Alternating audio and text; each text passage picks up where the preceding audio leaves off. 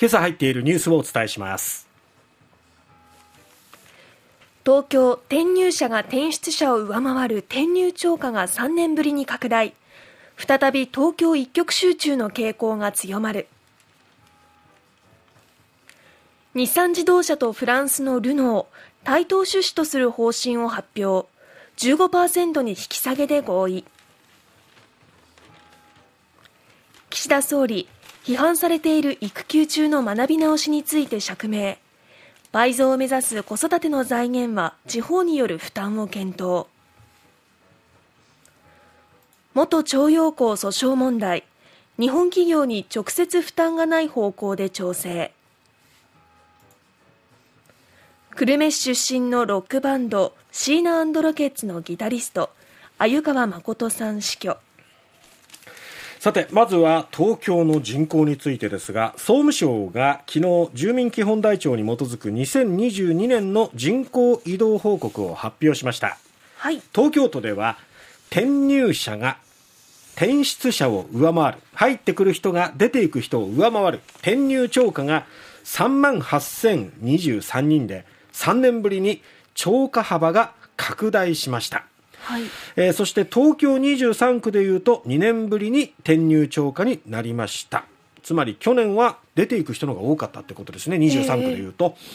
新型コロナウイルスの感染拡大で控えていた転勤や引っ越しの動きが活発化した結果東京への人の流れが戻り東京一極集中の傾向が再び強まっているようだということですがまもなく3月4月春を迎えますけれども、はい、人事異動の季節でもありますがえそこでまた今年がどうなるのかこの今のコロナの状況などをまあいろいろ検討した結果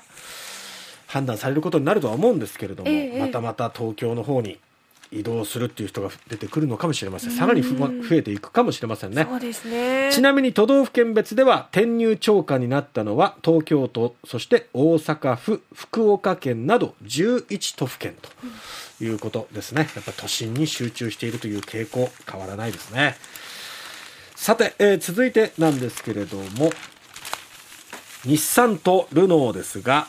えー、フランス自動車大手ルノーとの提携関係の見直しについて日産自動車は昨日基本合意したと発表しました、はい、ルノーが持つ日産株の比率を43%から15%に引き下げ日産が持つルノー株の比率と同水準にします。日産はルノーが設立する電気自動車の新会社にも出資するということです。日産はね1999年に経営危機に陥った時にルノーの資本支援を受けて以降まあなんていうのかな。ある意味不平等条約的なね、えーまあ、肩身の狭いような思いもしてたわけですけども、はい、まあ、ルノーが主導権を握っておりましたがこの日仏連合は大きな転機を迎えることになります、えーまあ、悲願ようやく達成というところですかね、日産からすると、はい、そして日産が持つ EV 関連技術をどの程度提供するかなどをめぐって調整が難航していたんですが、ルノーが日産の知的財産利用をめぐって一定の情報をしたことで、まあ、この日産とルノーが歩み寄った形となりました。えー、20年来の悲願達成ということになります。さて、え続いてですが、衆議院予算委員会が昨日からスタートしておりますが、岸田総理、そして全閣僚が出席しての基本的質疑を行いまして、2023年度の当初予算案の実質審議が始まりました。その中で、総理は釈明に追われる形となりました。というのも、育児休業中のリスキリング、学び直しを後押しするとした自身の国会答弁が批判されていることをめぐりまして、えこれに対して本人が希望した場合に取り組める環境整備をすることが大事だという趣旨だというふうにしましてさらにね私自身も3人の子供の親だ、え子育てが経済的時間的精神的に大変だということは目の当たりにし経験もしたとし育休産後を決して甘く見るということではないことをご理解をいただきたいというふうに語りましたもっと早くねそういう自身の体験を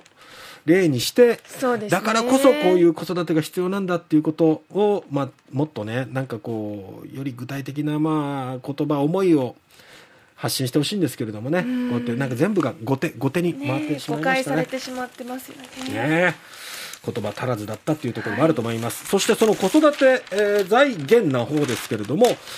えー岸田総理はですね倍増を目指すこの子ども予算の財源として社会保険からの支出や地方自治体による負担に言及したということで朝日新聞一面で報じております。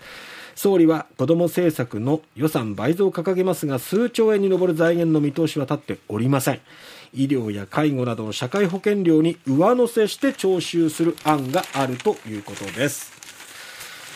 さて日韓両政府は韓国側が検討している元徴用工訴訟問題の解決案をめぐり金銭的負担など被告の日本企業による直接関与を避ける形で決着を図る方向で調整に入ったということです。はい。1965年の日韓請求権経済協力協定に基づいて問題は解決済みという、まあ、日本の立場は固いことから韓国政府も被告企業の直接関与は困難という判断に傾いたということですね。今後の協議の焦点は韓国側が解決に際し日本側に求めている誠意ある呼応の内容ということになります。被告企業以外の自発的な寄付に日本政府は反対しない立場で経団連などによる財団への寄付の案も浮上しているということです、まあ、ただどれくらい出すのかっていうのはちょっとまだ不透明なところはありますよね。ええ。そしてこのまあ公誠意ある公っていうところですけれども日本政府は歴代内閣が示してきた植民地支配と侵略に対する反省とお詫びについて現在も継承していると表明する方向で検討に入ったということでこれは朝日新聞の総合3面に載っていますけれども、はい。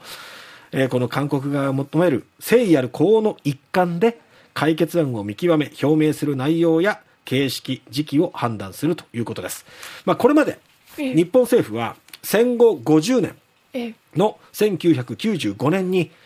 植民地支配と侵略によって多くの国々とりわけアジア諸国の人々に対して多大の損害と苦痛を与えたと認めて痛切な反省の意を表し心からのお詫びの気持ちを表明するとした村山富市首相談話を発表しました。で戦後60年の時は小泉当時の総理大臣が、えー村山談話をほぼ踏襲。はい。そして戦後70年の2015年には安倍総理が、えーまあ、少しニュアンスを変えながらも、まあ、ほぼ踏襲するような形ということなんですが、まあ、それに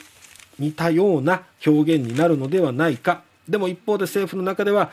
わざわざ新たな反省やお詫びをすることはないっていう声もあってどういうふうにするのかっていうのは注目です。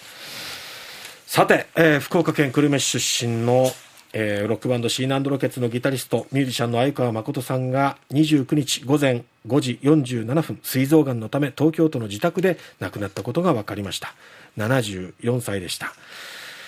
えー昨日のお昼頃にちょっと僕はこの訃報を知ったんですけれども、ええ。もうちょっと言葉が出なかったんですが、えーこの鮎川さんの訃報に関してはですね今日は、えー田畑のアングルの中で鮎川さんの言葉も交えて、えーお伝えしていきたいと思います。